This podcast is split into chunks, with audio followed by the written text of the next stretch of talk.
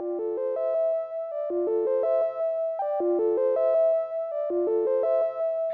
ーシャルヒアリングレディオナビゲーターのプレイワークス滝沢とマルチプルのヘイト。今回のゲストは九州大学ビジネススクール准教授の松永正樹さんです。お願いします。どうぞよろしくお願いします。えー今ご紹介預かりました九州大学ビジネススクールでリーダーシップ論と組織行動といういわゆる人と組織に関わるところの、えー科目について准教授を務めております松永正樹と申します。よろしくお願いいたします。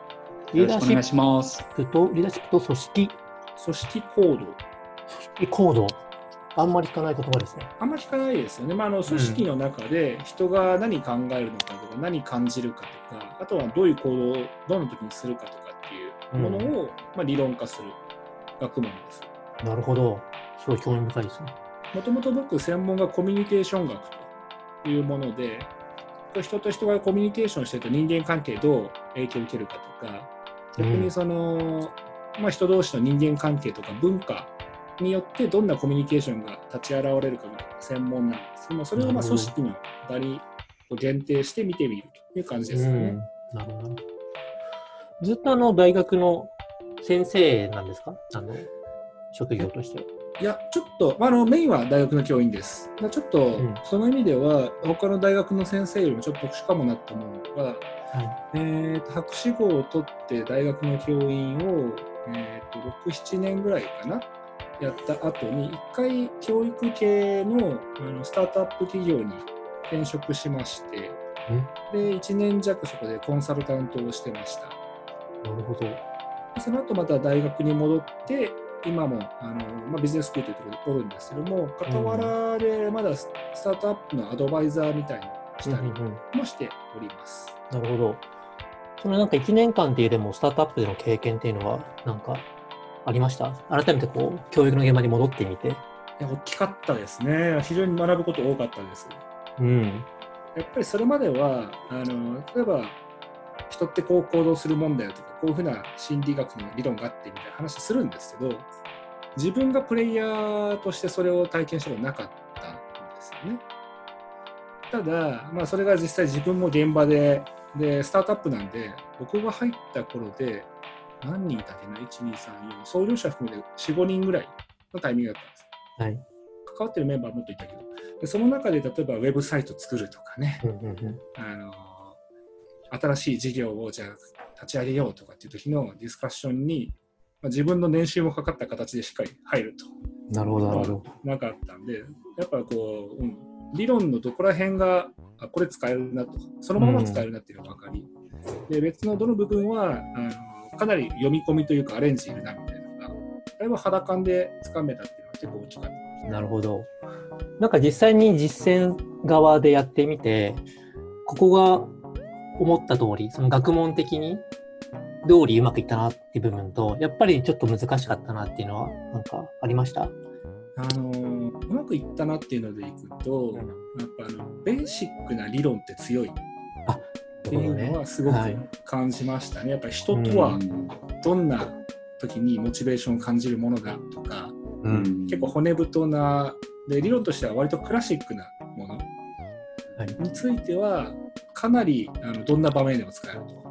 へで逆に最先端の理論なんかではかなりやっぱこう複雑なところが多いんでちょっと前提条件がずれたりすると、ー。うん。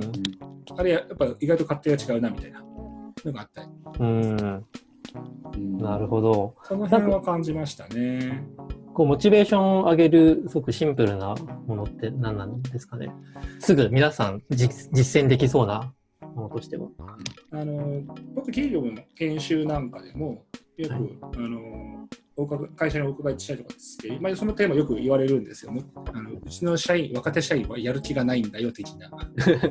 どうやってモチベーションを上げたらいいのか教えてくれえー そういうあるあるです。はいそうね。まあ人事の方が問題ないんじゃないかっていうのもありますけどね。そう、それ、まさいやまさにそれなんですよ。うんあのいやうんそういう場合に、十中八九言うのが、あの、うん。いややる気をなくさせてる要因をまず考えましょう。ああうーん。なるほど。でこれ理論的にももうあの、まあ、割としっかり実証されてるんですよ人はそもそもやる気に満ち溢れていて想像豊か、性豊かで要は至らんことを勝手に従うと。うん。うん子供なんか見てるとよくわかりますよ。ほっといてもなんかするじゃないですか、はい。じっとしていろっていうのが一番難しい。うんうん。じゃああれがなんでその言われても動かないという大人になっていくのかというとうん。うんあれ自然な発達でそうなるんじゃないんですよ。お学校なんかで長年の訓練を通してあのじっとしていることを学び植え付けられうんているものだしあの新入社員の方なんかで最初からあのやる気ない人ってねどちらか。というとミスをたくさんしたりとかお前なんでこんなことやったんだみたいなことやるじゃないですか。うーん。ってことはなんか動いてるわけですよ。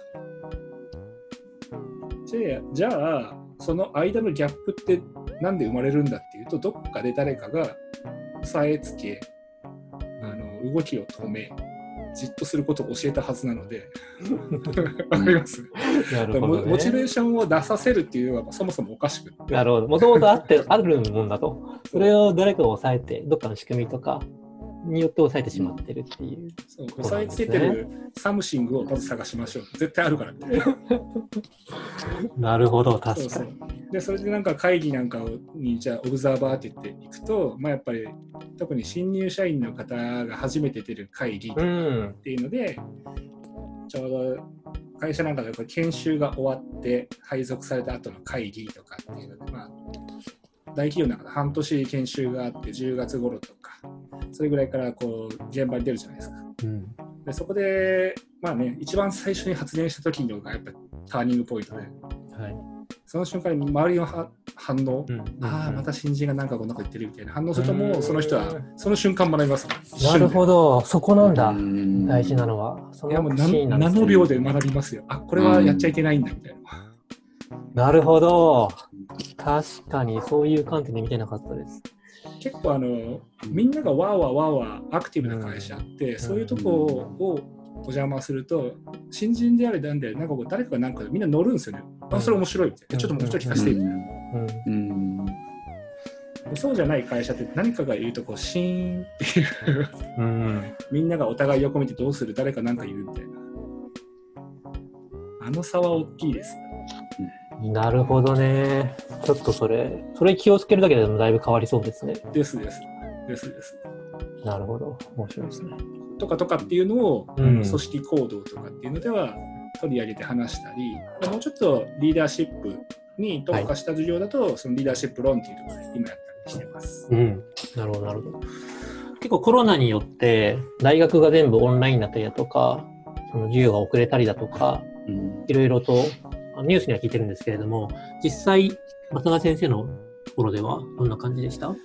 えっとこれも大学というか教育機関でまちまちではまずありますうん。で僕が今いる九州大学に関して言うと総長からのメッセージがあのまあまあ多分比較的早いタイミングで出て、で新が新年度のスタート授業は4月でなく5月のゴールデンウィーク明け5月7日にするうん。ふうになりました、まあ、1ヶ月後ろ倒しされで授業は全部オンライン。今のところ全部オンラインでやってます。うん。で夏以降どうなるかちょっとまだ協議中かなっていう感じですね、なるほど。なんかそのオンライン化のところってスムーズにいけたんですか？ここもですね、あのー九州大学の場合でいくと、学部単位でそれぞれ決めるという形になっていて、やっぱその学部によって全然違うんですね。僕が今いるうん学部としては経済学部になるんですけど、そうするとまあやるのは講義、先生がしゃべるか、まあ、学生の皆さんと一緒にディスカッションするか。でこの2つのモードがメインはい。なんですけれど、例えば工学部とかってなると実験が必要になるし、九州大学は芸術工学部ってデザインスクールもあるので、そうするとまた別の話になるので、まあ、学部単位ですと。で、今のところ僕がいる経済学研究員というところについては、Zoom を使ってリアルタイムでオンラインで授業をやるか、えー事前に撮った録画を学内システムに載せておいて、で、その動画を見てうん。学ぶオンデマンド型か、その折衷案で、まあ、オンデマンドでビデオ見るんだけど、時間割に決められた授業時間には、 Zoom に先生いるから、質問があったらどうぞみたいな。なるほどね。それってでそもれですね。来るんですか、うん学生は質問に。結構ね、あの、 Zoom に来るパターンもあるし、はい。あのその時間帯だったら先生がまあパソコンの前にいるのが分かってるからっていうメールをするうん。うん。とか、あとは Zoom に来るけどもうビデオオフ、チャットオフで、あじゃあビデオオフ、音声オフで、はいチャットだけしに来るみたいな。なるほど。うん。不思議な感じですね。結そこに構まあ学部なんかだとそういう感じが多いみたいですねうん。もともとのリアルでやった時の授業も、はい。なんかこう何百人が大講義室に集まって、うんで先生の講義とかだと、うん。うん。もともとのモードとしてその教授に1対1で質問っていうのがあんまないんで、はい。うん。それがいきなりじゃあ、ズームでどうぞっていうふうになると、やっぱりびっくりするんじゃないですか。そうですね。距離的には遠いけど、関係性というのは近いですもんね。顔が付き合わせながら。うん、でそこは逆に僕が今いるビジネススクールなんかだとディスカッションメインだし、うん。僕の今教えてる授業はすごく、あのなぜか受講生が今多くてですね、ビジネススクール全体で在校生が90名強なんだけど、そんなにいるんですね。2学年含めてですね、修士はいで、で僕の今授業は50人以上履う修ん。あるので、非常に多いと。うん。それでもやっぱディスカッションメインなんでですね、そうするとまあさすがにあのビデオオフ、ミュートでチャットしかしませんみたいな受講する方はあんまりいない。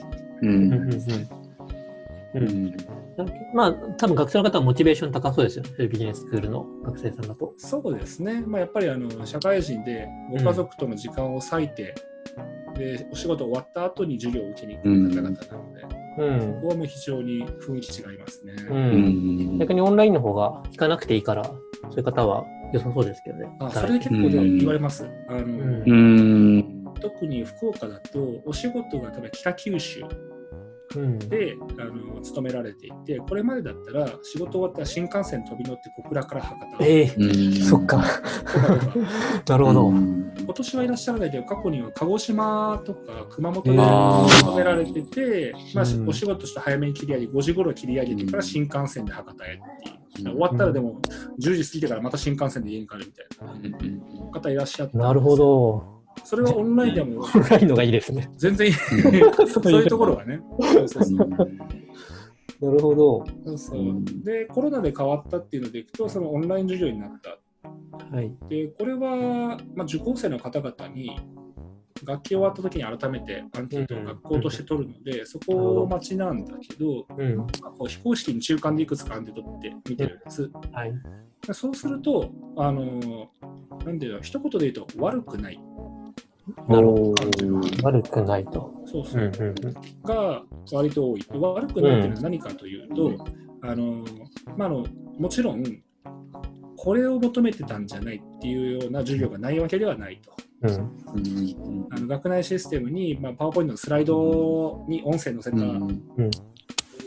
ものがの載ってて、であとは先生とのやり取りも、まあ、なんか基本メールくださいみたいな。うんうんうん。なるほど。じゃあ、オンデマンドのやつは、パワポの録画機能みたいなのを使って作られてるって感じなんですかね。そこも先生に言いますね。ああ、なるほどね。僕も作ってるんですけど、僕の場合はもう Zoom で撮ってるんで、うんまあ、一応あの、角っこの方に自分の頭あ、顔がね。顔が出ているやつとかうん。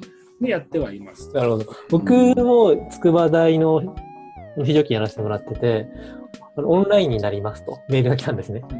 で、録画して1週間前までにデータをくれっていう、うん。結構雑、雑って言ったらあの、致し方ないですけど、でうん。わかりまして、うん。えー、と思って、僕も結構インタラクティブな授業だったので、そううん。90分ぐらい自分で録画で話し続けるっていうイメージが持てなくて、無理っすっていう相談をしてですね、僕僕の作戦はトークセッションにしようと思って、ゲストを呼んで、座談会的な体でやればうん。話しやすいので、うん。確かに。全然違いますね、それ。っていう作戦だったんですね。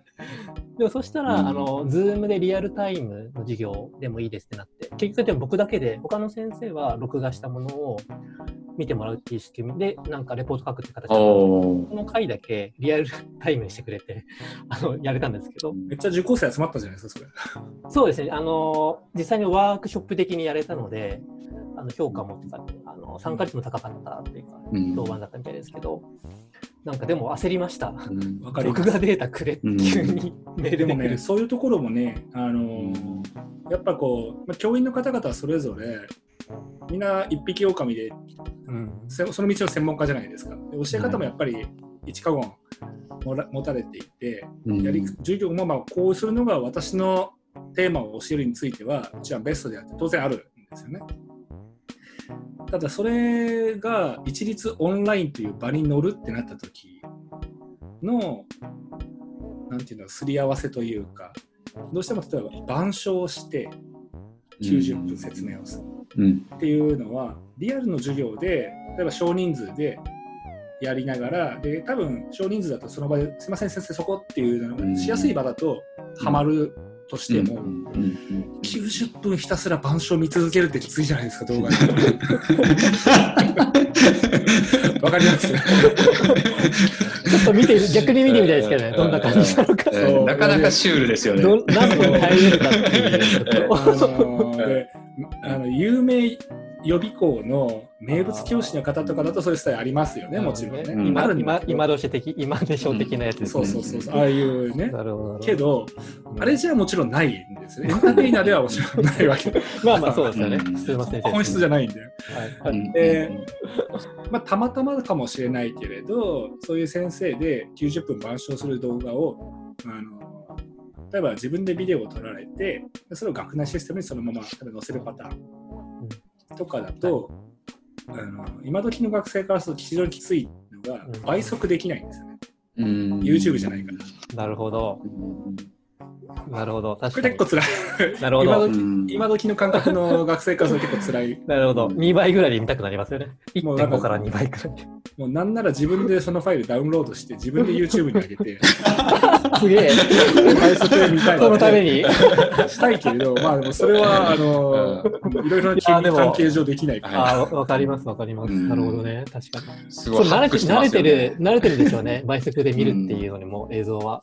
そうそうそう。うんから、僕とか、あとまあそういうふあの普段オンラインでコンテンツを視聴することに、まあ、たまたま慣れてる先生なんかは限定公開で YouTube にして、でそのリンクだけ学内システムでシェアすると。うん。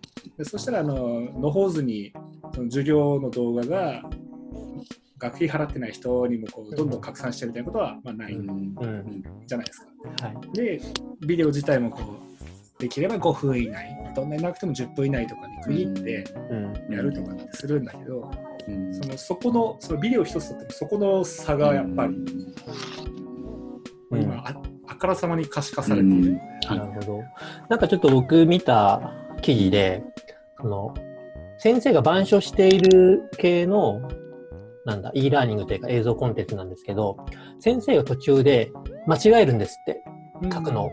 で、あ、間違えたっつって消したりしながら書き直すみたいになってて、そうすると、そういう方が覚えるんですって、生徒は？うんすっげえわかりますそれ面白いなと思ってそ、れはすっごいよくわかる。だからでも e ラーニングとか映像コンテンツ綺麗に作りたくなっちゃいますけど、あえて間違える、まあ、あえてじゃないですけど、間違えてるところも記録することによって、むしろそこがうん印象に残ったりとか、親しみを持つみたいなのがあって、高いっていうのを見て、なかなか奥深いなと。いや、それはまあ、あの、うん、よくわかる。あの、組織行動の話にまたなっちゃいますけど、あの、学習っていうのも組織行動のテーマの一つなんですよね。はい。で、人がやっぱ学習するときはランダム性が大事で、ある程度。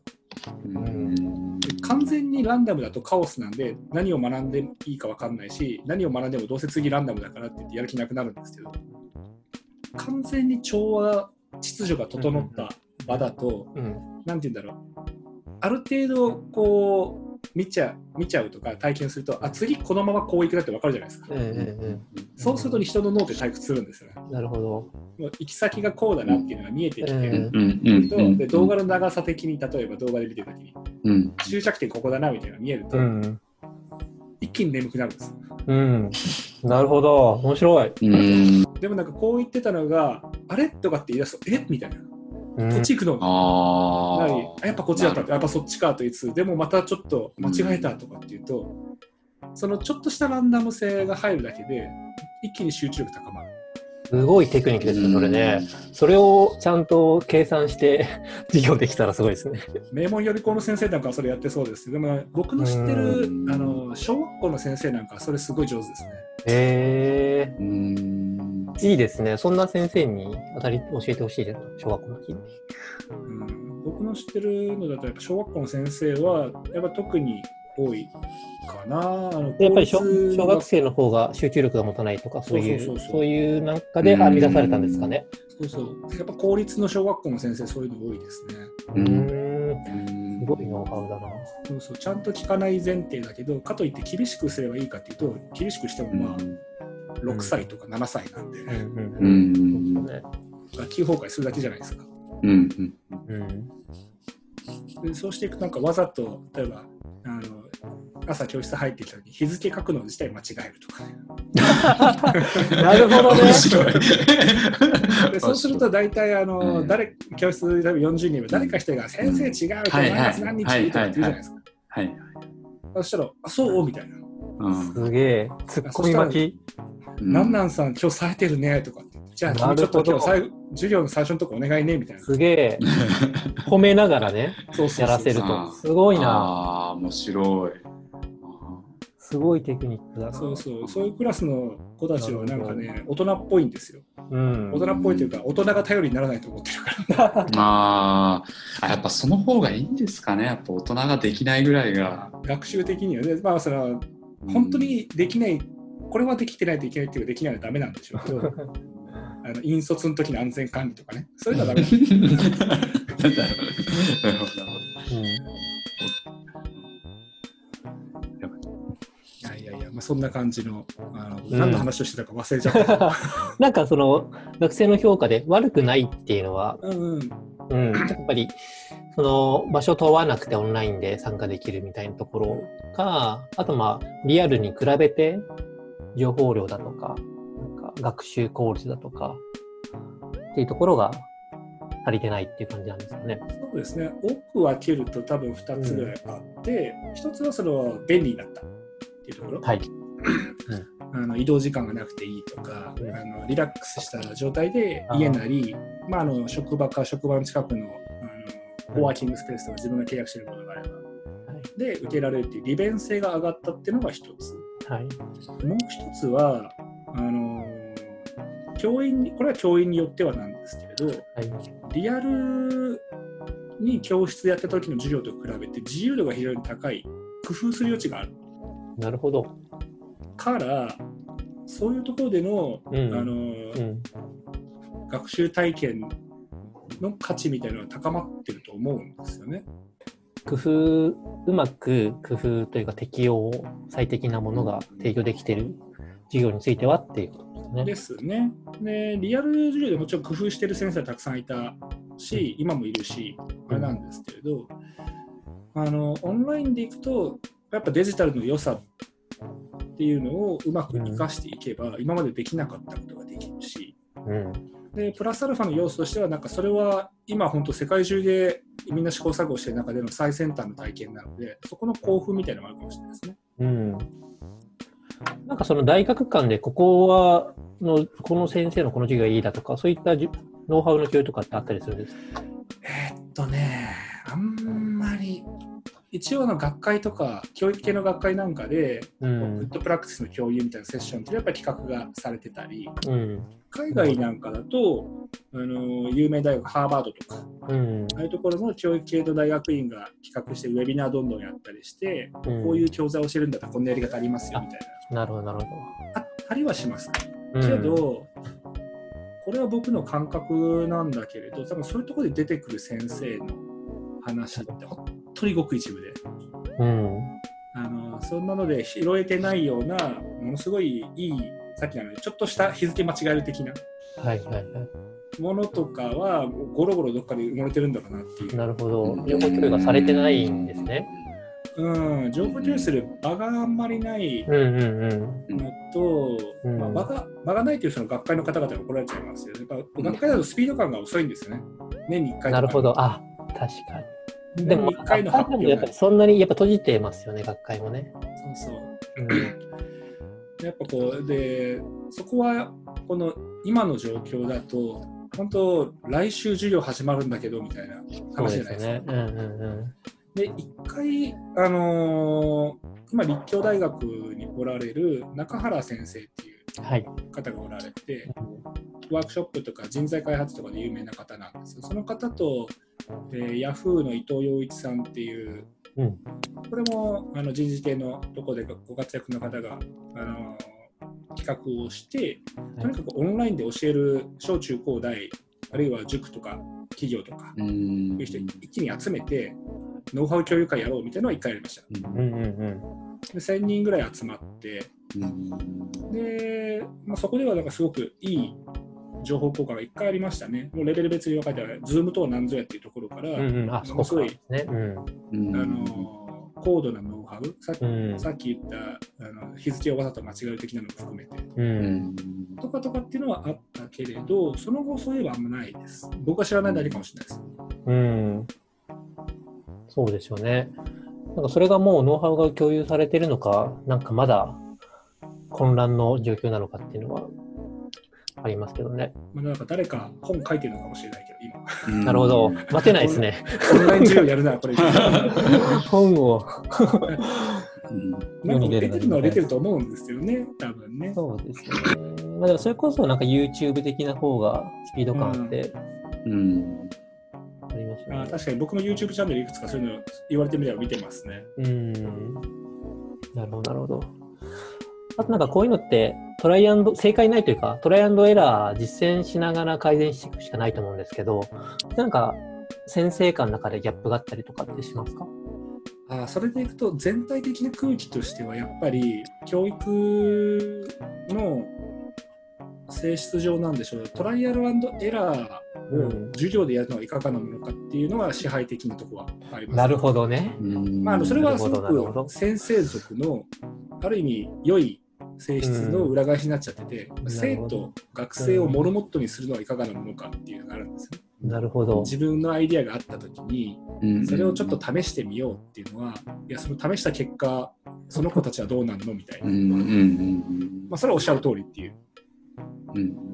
なるほど。幸い僕の場合はそれでいくとあの、まあ、受講生の方々がどうかと僕より年上の方たくさんいらっしゃる社会人うん。だし、まあ、ビジネススクールということもうあって、ん。うん義務教育の小学中学校とは違うので、うん。ちょっと新しいことしやすいし、受講生の方々も、まあ、あの耐えてくれるうん というのはありますね。うんうんなるほど、なるほうど。んうちの子供今小学校ですけど、二人とも、なかなかもどかしいですね。全然、ね、もっとオンラインやったらいい。むしろ教えてあげようかなぐらいの あの気持ちですけど、やっぱりなかなか動かないですし結局。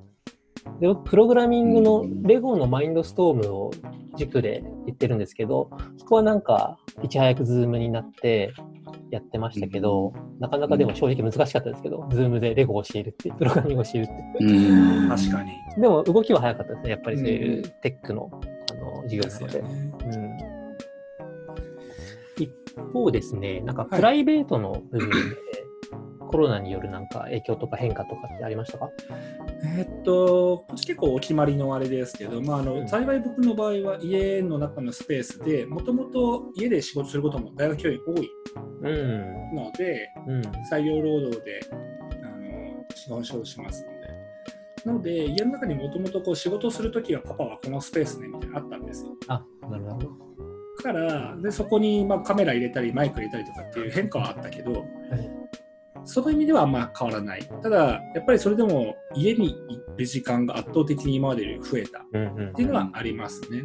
うん。で、その一方で子供が、あの行けるスペースとかうんが一気に制限、特に緊急事態宣言が、うんあの行われている時は。から僕がいるじ家にいる時間も増えたし、子供がいる時間も増えたし、まあ、家族みんな家にいる時間増えたし。うんうんさて、どうやって仕事しようかみたいのはやっぱありましたね。うん。お子さんで今、まだ小さいんでしたっけ？今、えーと、もうすぐ3歳。あ、なるほど、なるほど。うん。3歳だともう歩き回っ、好き勝手歩き回ってる感じですか？家の中を。もうパワフルですね。一番大変なそうですよね。うんあの30分ほっとくと、あの綺麗だったリビングがもう床が見えないみたいな。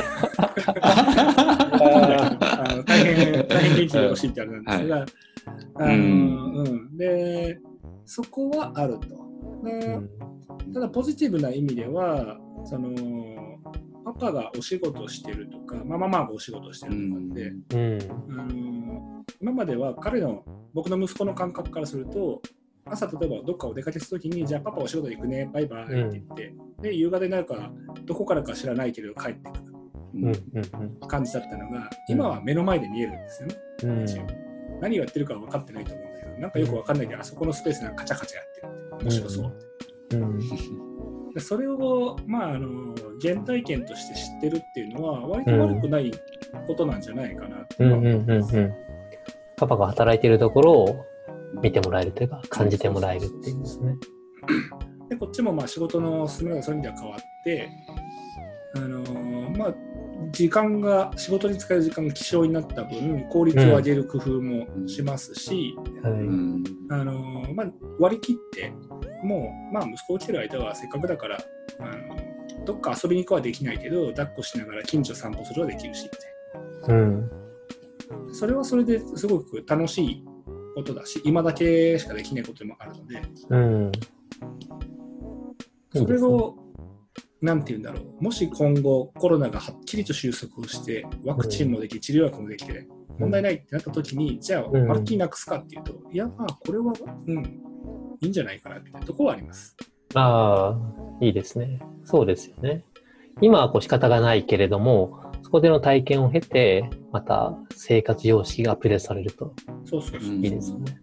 うん。もうちょっとオンとオフの境目って、ぼやけてていいんじゃないかっていうか、うんいつもぼやけっぱなしじゃないなくていいんですけど、例えば、うんあの月曜日はオンの日だけど、火曜日はもうちょっとこうぼやけさせるとか、うん。っていうふうな感じでもいいような気がしてますね。確かに。それはいいですよね。うん。なんかね、僕とか通勤時間がなくなっていいなと思いきや、逆にこう仕事しすぎちゃって、なんか通勤時間って大事だなっていうのは改めて感じたりしてますけど。ああ、それでいくと、あの分かります。分かりますで。僕の場合だと、仕事の時間っていうのは、これ学者の特殊事情かもしれないんですけど、合ってないようなものというか、さっきみたいな、例えば僕この時間はあの子供と遊ぶぞみたいな時は別ですけど、基本の、ベータの基本が何か考えてるんですよ。うんうんうんわかります？頭は動いてると。そうそうそう。うんなんかこう、重りの針みたいなのがあって、うんこれなんかあると家族の方にグッと増えて、もうそこはもう頭のこう CPU 使ってる90%以上は家族になるんだけど、それがなくなって、ふっとするとここうん。戻って、うん。で、あの今書いてる論文のあの続きどうかこうみたいなとこで、まあ、お風呂入って、ふーっていう瞬間はなんかこう空っぽになるんだけど、うん。うんそうするとまた戻っていくとかっていう風な感じになるんで、その点いくと仕事時間のところは僕はあんまり、あの、今おっしゃって、滝沢さんおっしゃってるのはないんですが、特に論文を書く、研究をするうん。っていうところでいくと、あのクリエイティブに考えるって結構ちゃんとじデザインしないとその時間取れないなっていうのを実感してますね。なるほど、なるほど。うん。割とその通勤時間ぼーっと本読みながらうん。思いついたアイディアを、まあ、その場でスマホにメモする、音声で吹き込むとか、うん移動中にああそういえばあれとあれみたいので思いつくと結構あったんですよ。うんああったんだっていうのを今は実感してます。なぜならそれがなくなったから。ねいや、わかります、わかります。わかります。僕も結構場所で仕事の内容を変えてて、やっぱ集中力が持たないんですよ、年取ってくると。で、なんかカフェ、集中するときはこのカフェで、リラックスして考える、どうするときはこの、この公園でみたいな、移動しながら自分のモードを変えながら仕事をしてたんですけど、それが一切なくなったんですよ。在宅勤務、家っていう。わかります、ね。モードの切り替えっていうのがありますよね。うん。そうですよね。なんかそういったそのコロナみたいな今のお仕事の先生の部分とプライベートの部分を経てですね、今なんか感じてることっていうのって何かありますか？ちょっと立ち止まってみて考えてみて、どんなことを今感じられてますか？立ち止まって考えてみること。うんうん。コロナって何なんですかね？あの仕事に関して言うと 割とはっきりこう環境がガラッと今変わったし変わりつつあるし変えたいなと個人的に思うしっていううん。一言で言うと乱世みたいな状況なんですよ。なるほど。あの Facebook に書いてありましたね。あありがとうございます。いや本当にあの それまであのん朝廷が頂点にあってしっかり安定したシステムだったのが、一気にそれが成り立たなくなりそうですね。こう群雄割拠のどこに誰がいて何をやってるのかまだ情報がはっきり定まってないうん。なるほど。そんな感じなんですよねだからそこで何ができるのかなとかっていうのはうん割と今その立ち止まって考えるっていうのは今言っていただいて、そういえば立ち止まってねえなみたいななるほど、なるほど。うん立ち止まって考えないといけないなっていうふうに逆に思いました、うん。うん。割と今鉄砲揃えろ陣地取れみたいな、そうですよね。うん攻められるところはとにかく攻めていけみたいなそういうモードなのでなるほど。わかります。うん今どれだけ動けるかみたいなところそうそうそうそうありますよね。うん。だとはいえ今お話ししてるのは家族のこともあるし、はい。あのーそっちの方のあの考えもありますよね。その仕事、もともとワークライフバランス的なところではあのかなりライフの比重は一般的ないわゆる社会人の方と比べると高い方だったと思うんですけどうん。それでもやっぱりこうまあでももうちょっとさっき言ったようなオンとオフの境目をぼやけさせるとかっていういろいろできるなみたいな、うんそういうのはありますね。なるほど。まあ、個人的にはなんか、もう一回スタートアップに行くのかなっていう、なんかあの、スタートアップしたくなっちゃうっていうのは、どうなんだろうか興味深いですけど。なるほどなるほど。そこはね、あのないとは言わないっていう。いや、真面目に。なるほど、なるほど。否定はしない。教育のとこだけに限っても、あのうん。確かに。なんて言うんだろう、スタートアップで、それいわゆる資金調達して、ドカンとスケールしていくような短時間で、うんっていうのを目指すっていうのはまた別ですよ。個人事業主で、例えばコンサル的にやるんだったら、今、余裕でできると思います。ですよね。むしろ今ですよ。そうそうそれこそさっき滝沢さんおっしゃったみたいに、全国の小中高大うん。で、なんかしなきゃいけないんだけど、どうしていいか分かんないし、予算もないし、人もいないし、うん。うん。でそこについてあの、いや、やってきましたし、まあ、お金はもうそんなあったわけじゃないし、人もまあまあ、そんなね、バリバリの人がいたわけじゃないですし、でもまあできましたよみたいなのはあるので、うん。それはできないことはないだろうっていう気はする。そうですね。それがやりたいかって言ってもまた別だねみたいな、そんな感じですか、ええええええ。うんだから今はなん今こそリーダーシップとか組織行動のスキルが求められてる気がしますけどね。いろんな場面で。ですです。だからまあ自分の職能というか、自分ができることとして、あの全国暗記して、例えば Zoom 授業のノウハウを売っていくのと、うん。まあ、あの50人からの福岡、そして多分日本で、あるいは世界であちこちでリーダーシップ取っていくような立場にあのすでにあられる方々とどういうことをすべきなんだろうみたいなディスカッションしていくうんどっちの方がインパクトあるのかなって考えるとっていうので今やってる感じですかね。なるほど、なるほど。いや、でもリーダーシップとかすごいめちゃめちゃ大事ですよね、今。こんな、今ね、九州の方は大雨とかも大変そうですけど、うんですね。ありますね。地震もありましたよね、最近ね。うんありましたとと関東の方も含めて。うんもう、雨から、地震から、イギリスから。やっぱり危機的な状況になると特にリーダーシップっていうのは存在感増しますよね。本当そう思いますね。あと組織行動ですよね。リーダーシップだけじゃダメで、あの、どうこうチームとして組織としてうん引っ張っ回して機能させるかってうん、これ今だいぶ悩んでおりますけど、チャレンジしてますけど。ですね。うんあのーまあ、僕の恩師とかだと、彼はレバドン出身のアメリカ人で、うん。であの不安っていうのをテーマにしてずっと研究してるんですけど、うんあの例えば今に今おっしゃったようなところに関連して難民キャンプでのコミュニティの作り方とかすごい。コミュニケーションすごいですね。とかそれもテーマやっぱりこうものすごい細かいところに落ちるんですよね。難民キャンプでみんな疲れ果てて寒いし、うん。うんでも夜子供が泣くみたいな。う隣のんテントで子供が泣いてる。やばい、極限だ。そうそういう時に、どう振る舞うべきかってことですね。そうそうそう、そういう時にこう例えばコミュニティリーダーがどうはいど。ういうスピーチをして、うんどうみんなの心持ちが落ち着くのかとか、ちょっと優しい気持ちになれるかとか、そういうのやってるよ。なるほど、知りたい。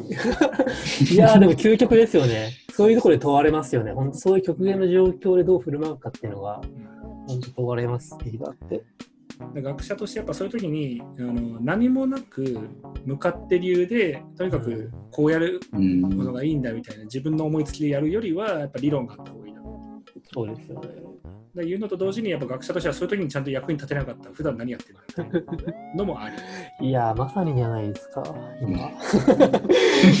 世界中が求めてますよ、それを。ねなるほど、なるほど。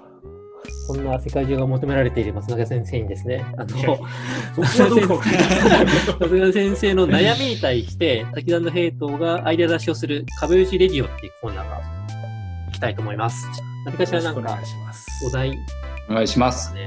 はいもう非常に楽しみにしております。で、あのこれもまたあのすごい細かいところなんですけど、まああのやっぱ授業のことで、い今時の学校ってずっと先生が喋りっぱなしで45分とか90分終わるタイプの授業ほとんどなくって、大体どっかで学生生徒同士のディスカッションとかプレインストーミングとかワークショップ的なことが入るんですね。で、それは今でもありますし、これからもありますと。ただ、これからの時の違いとして、今後、リアルな場での、そのいわゆる教室での授業が再開された後でも、多分一定数の学生はオンラインで参加をしてくるというふうになるだろうと思うんです。例えば、あの職場でまだそういう移動とか3密環境への参加がやめてくれと言われてるとか、あるいはご家族に高齢者がいらっしゃるから、なるべくそれを避けたいと本人が思っておられると。まあそういうのいろいろあるといった状況で、例えば20人学生がいて、10人は教室にいます。残りの10人はオンラインで参加してます。でも20人全員で入り混じってディスカッションしたいですっていう時に、どうセットアップというか、したもんかっていうのがまだ見えてないんですよ。で例えばその場であの4人ずつのグループに分かれて各グループ1台パソコン開いてください。でその開いたパソコンでオンライン上にいる誰かとあのつないでディスカッションしましょうとかってまずハウリング起こるし、うん。隣のグループの音拾っちゃうんでうん。ハウリング厄介ですよね、あれね。うん。地味に。うん。地地味にある介。厄介。うん。だし、あとはあの どうしても例えば教室に2人いる。オンラインに2人いるとか教室に3人いる。オンラインに2人いるっていう時に、やっぱりリアルで教室にいる人同士の話が始まっちゃうとオンラインにそれが入りにくいじゃないですか、はいはい今は全員オンラインなんで非常にそこうん。スムーズに問題ないんだけど、はいはい。それをどうするかうんってういう、ん。あの場の共有度の違いみたいなのがありで一番難問なのがそういうのを解決するのに多分割といろいろガジェット使ったりソフト組み合わせたりするとあの継ぎはぎでも解決できそうな気はするんだけれどそれをガジェットが得意な IT 明るい先生だけができても意味なくって。それこそこれまで何十年間板書しかしたことありませんっていう先生もある程度はついてきてもらわないといけないんですよ。この最後の要件うんつまり、一番厄介ですね。そう それは。あのはい。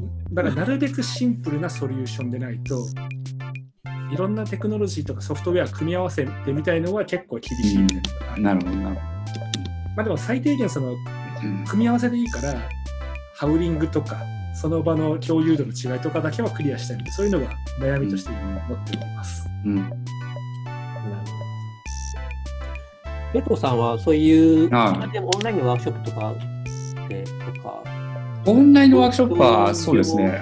僕はしてないですね。うん、はいやります、ね仕事で。あのう打ち合わせで、あの、 Zoom はやっぱりよく使いますね。それで、今、松永先生がおっしゃってた状況って、打ち合わせでもよくあって、あのリアルの場で3人いて、えーと、地方のプログラマー3人、えー、2人は、えー、 Zoom で参加するみたいな、そういうのはあありますね。それ僕が1台をこう、ミーティングの場に持ってって、その声をミーティングスペースに響かせるみたいな。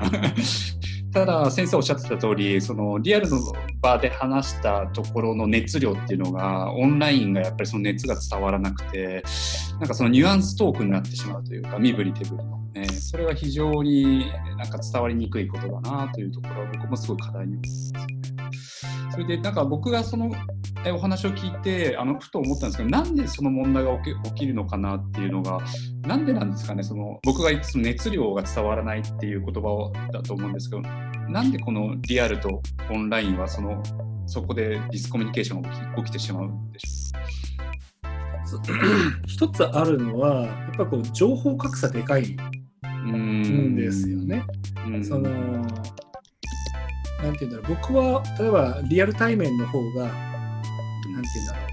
人となりが伝わるとかそういうのはよくわかんないんでない、うん。あるのかなと思ってるんですよ。とはいえ同じ場にいるとちょっとした目配せだとか、うんうん。体のこう向きとかはい。で伝わる something ってあるじゃないですか。うん。こっちが話をした時にはいはい。それ最初は別の方向を向いてた体がなんとなくこっちに正対してきて、目線も合いやすくなるとかっていうと、はい。あなんか興味あるのかなとかっていうのが分かる。うんうんうん。うんんだけど、そこの細かさ、それぐらいの細かさの情報を、うんうん。あのウェブカム越しに全部読み取るっていうのは結構至難の技だし、うん。そもそもカメラがそこ向いてないとか、はいはい。いうのがあるんで、なるほどそれは結構でかいし、あとあはーもうちょっとこう分かりやすいのでいくと、オンラインで例えば A さんとはい。リアルの場にいる B さんが話を一応してますと。ただその場に、リアルの場には他に、えーとうん。C さん、D さんもいますと。うん。でもそうすると、オンライン A さん、リアル B さんが話したときに、C さん、うん D さん、ひそひそ話したりするじゃないですか。うん。はい。そこが分かんないんですよ。ね。うん。でも、うん。どうでもいい話だったらいいんだけど、実はうん。A さんと B さんが今こう話してるでもこれこれこうで、そういえばあんなのあったよねみたいな、割と重要な情報をそこで交換するじゃないですか。うんうんうんうん。で、はいはい。じゃあその後4人でもう一回話そうってなったときに、はいはい。A さんはいだけそこが、あのーないままはい。話がなんか進んでいくので、うん。えあれ？みたいな。さっきからとなんか全然前提条件変わったけど、ルールが変わっちゃうみたいな。ですよね。っていうのがあるあるなんじゃないかなと。なるほどね。まあ、それで考えると、我らは相当こうセンサーを持ちながら話をしてるということですよね、リアルに。ですですです。うん。だからすごいまあ今話してて思ったんですよ。あの一つのすごい単純なソリューションはたとえ教室に10人いようがグループディスカッションとなったら、はい解散って言って、うん、一人一台ノートパソコン持って、はいお。互いの声が聞こえないぐらい別々の場所に 場所に離れて。まで、ブレイクアウトセッションやるぞみたいな。あ、はい。でもそうするとはい。何のために教室集まったんだっけみたいになるんです。確かに確かにそうですね。まあなんかすごい今の話の延長線上ですとその避難所にあの段ボールでベッドを簡易的に作れるやつあるじゃないですか。あれで防犯ルームあ防音ルームみたいなのを作ってそれでみんなでそこに入りながらオンラインでやるとかとかそういうことなんですかね。ブース作ってね。はい。情報格差問題をやっぱ変えるにはやっぱり情報格差を一緒にしないとですよね。そうなんですねですよね。だから今おっしゃったように、まあ、リアルの場にいるものの情報を、うんまあ、ある意味下げて、うん。うん。で、まあ、全員同じオンラインにするはいはいというところが、多分現実的には今少なくとも一つあるんだろうな。なるほどねうん理想はね、オンラインの人たちが得られる情報量を上げて、うんリアルと同じにするっていうところなんですけど、まださすがにそこまでテクノロジーいってないのかな。はいはい。で、それでちょっと僕が思いついたのが、あの、多分これ使えないと思うんですけれども、えっ、と、次元を超えたらどうなのかなと思ってですね。おというと、えー要は、なんていうんですかね、えっ、と、えー、と日記みたいな形交換日記みたいな感じで自分の話した言葉要は A さんと B さんで話したことを録画してそれをまた違う人にこう伝えていきながら全員があの少しこうベン図でいうところが重なる部分がありながらディスカッションが進んでいくというようななんかそういうようなことで要はリアルタイムですあの情報共有するのは難しいのでもうなんかパッケージ化したあの録画のデータにしてしまうと。なるほど、それを見てどう思うんだっていうことをやっていくっていうのをやったらどうかなっていうふうに思いその。発想なんか、なんかボイスチャット重ねていくみたいなそんな感じああ、そうですね、そうですね、そんな感じですね。。ねはいええそれ面白いな、考えたことなかったな。うんなるほど、どうなんだろう。でもリアルタイムではないんですよね。その一気にみんながっていう形にならないんですけども、はいでもちょっと面白いなって思ったのが、うん、あの別のシーンなんですけど、この間やったので、うあの滝沢さんのアイデアを拝借してですね、あのうん Google スライドで、あうんのいくつかスライドを用意しておいて、その時は9チームあったんですけあど、あ、はいはい。スライド9枚用意して、チーム1はスライド1、チーム2はスライド2みたいな。はいはいはいはい。わそれでやったんですよ。でそうすると、各チーム、他のスチームの進捗を見たりしながら、たまに覗いたりして、あのチーム内でのディスカッションをつ進めていけるんで、うんなんかあれをもうちょっと発展させて、ただ目の前で付箋が増えていくみたいなじゃなく、何かしらこう音とか声もレモみたいにして近づいていくとそこ聞こえるみたいうんうんなうんうんうんのとかがあったりするといいのか確かに。そうですよね。なんか今実際に僕の仕事でもリアルとオンラインのミックスに結構なってきてて、で、ユーザーインタビューを、あのユーザー側はオンラインなんですよ。 Zoom でログインしてて、で、僕とクライアントさんは会議室に集まってるんです。なるほど。で、僕がファシリテーションするんですけど、えっと、実施側はリアルで集まってるけど、参加者だけはオンラインなんですね。それが、目の前にクライアントさんがいながら、オンラインでファシリテーションするっていうのが、超やりにくいっていう、あうん。う視線を感じながら、なるほど。うん。むちゃむちゃやりやりにくかったんそれ想ですけど、像想像つかないけど、なんかやりにくそうだなっていうのはなんか、うん、わかります。視線を感じるみたいな、うん。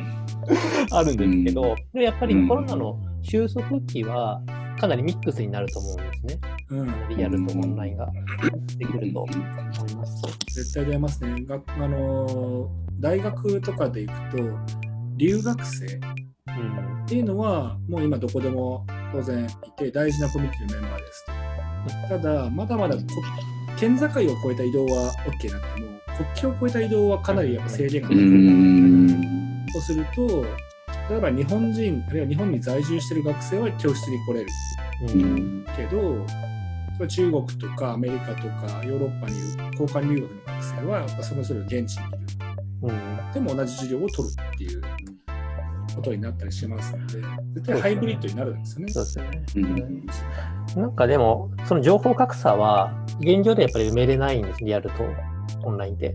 でやっぱりヘイトさんが言ったみたいに、なんかリアルでやってるのを 録画とか中継して、別のレイヤーでオンラインのチームがやって、でそれをのアウトプット見てリアルがやるみたいな、ちょっと次元をずらして、交互に進んでいくっていう方が、結果的にうまくいく、同時にやろうとしないっていう。なるほどね。うん情報格差があるっていうのをうまく生かして、その格差の部分で気づきが得られるみたいな設計にしていくっていうのが現状ではいいとは思ってるんですけど、でも今は、やっぱりちょっとオンラインとかデジタル系のリテラシーが追いついてないことの方が問題だと思っていて、それがついてきたら、むしろリアルを超える場というか競争の場ができるはずなんですね。だからやっぱそこを目指すべきな気はしていますね。そこすごいわかりますね。うんで、その、なんかおじおじいちゃんというか高齢の方のデジタルリテラシーの話がありましたけど、それはもうしょうがないと思ってて、うん。そう、そうなんですよ。そうなんですよ。本当そうなんですよ。むしろ、そそこ、そこ3回も言っちゃったよ。だからそこにリソース取られちゃうよりも、うんなんか若い世代がニューノーマルなコラボレーションのあり方をゼロから作っていくっていう、そっちにリソースをかけた方が人類は進化するとはうんうん。思っているので、なんで僕もなんか自分で作るというよりも、若い世代がそれを作れる場を作っていくっていうか、そこを後押しするっていう方がやるべきなのかなっていうのは感じてます。うん。確かに。うん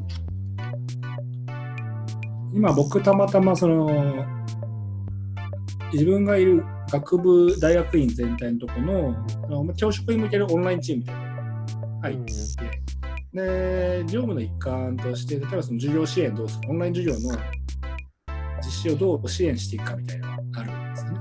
その時はやっぱり教員の方々お一人お一人を直接なんかこう手取り足取りトレーニングするっていうよりはうん各授業に就く大学院生の方、ティーチングアシスタントとして入る方々うん。とかに、あのこういうシーンではこっちのカメラ使ってくださいとか、あこっちのシーンではこっちのカメラに画像を切り替えて、画面共有を切り替えてくださいとかっていう方がやっぱ効率的なんですよね。あうんうんなるほど。うんうんうんなるそれ今思いました。うんそうですよね。向けの手順書めっちゃ細かく作りました。それ、共有してほしいですね。うんなんかそれをみんな個別で作ってるっていうのがあれですよね。まあね、そりゃそうですね。マニュアルうん。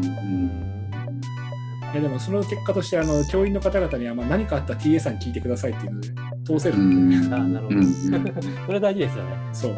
託す。細かいことが知りたい、やりたいという方はあのご連絡くださいと。うん。来なかったけど。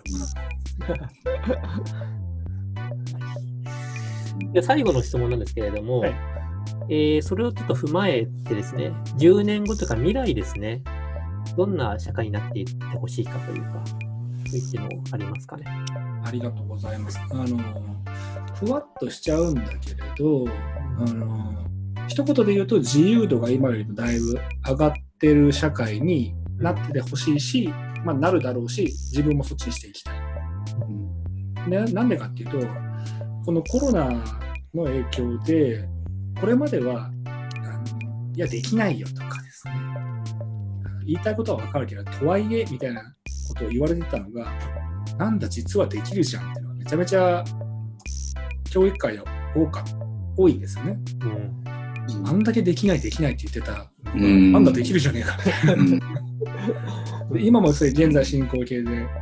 でで今年の多分末末までいかないかな。秋頃には多分一つ結論が出されるだろうっていうのは入試テスうん。あテストに関しては今ほとんどの大学大学だけじゃないかな教育機関は割とあのお茶濁してです。ねお茶濁すと言うと聞こえ悪いんだけどうん。